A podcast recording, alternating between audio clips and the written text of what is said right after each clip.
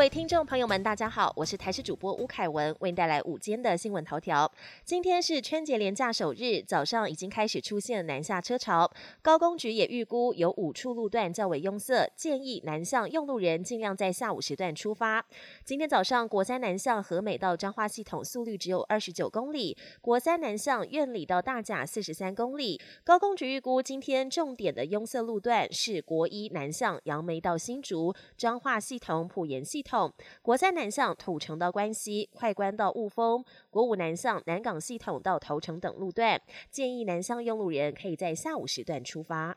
这些年，国内吹起养生风潮，营养师在脸书替大家列出了春节年菜热量排行榜。荣登热量第一名的是炸年糕，每一百公克含四百一十二大卡，属于高油脂、高淀粉食材。营养师建议酌量食用，或是可以选择蒸煮年糕、发糕来代替，改煎萝卜糕，热量也会降低许多。而名列二三名的分别是蹄膀笋丝、东坡肉，每一百公克各有三百三十一，还有三百零二大卡。两者都属于高脂肉类，可以改以清蒸鱼、干贝、海虾等热量较低的海鲜类食材入菜。农历年前大扫除有五大禁忌，包括打扫没有仔细、旧的春联继续使用。专家建议民众最晚在除夕中午之前要把旧的春联换掉。冰箱的米缸是空的会不吉利，适度填满米缸还有冰箱，象征家中来年衣食无余、钱财满满。另外，床不能乱动，因为床是藏气纳财的地方，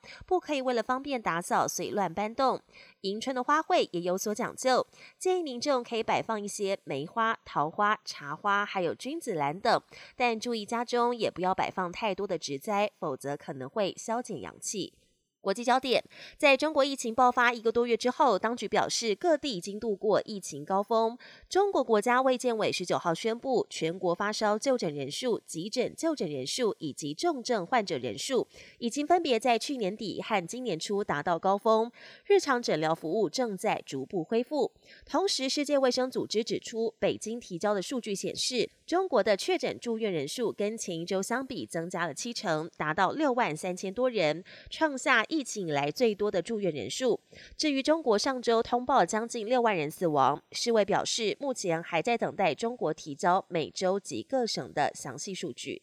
美国十九号达到三十一点四兆美元法定债务上限，政府运作岌岌可危。为了防止违约，美国财政部已经在十九号暂停债务发行。经济学家估计，如果不提高债务上限，美国将在八月左右耗尽现金，导致联邦机关停摆。而提高债务上限需要国会同意，但掌管众议院的共和党坚持政府削减开支，以换取提高债务上限。不过，控制参议院和白宫的民主党则希望直接增加债务上限，两党角力不仅对金融市场构成压力，也让面临衰退风险的美国经济更加摇摇欲坠。法国总统马克宏最近提出年金改革方案，打算把退休年龄延后两年，引发民众强烈不满。法国工会十九号发起黑色星期四全国大罢工，巴黎街头爆发激烈警民冲突，大众运输系统也陷入严重瘫痪。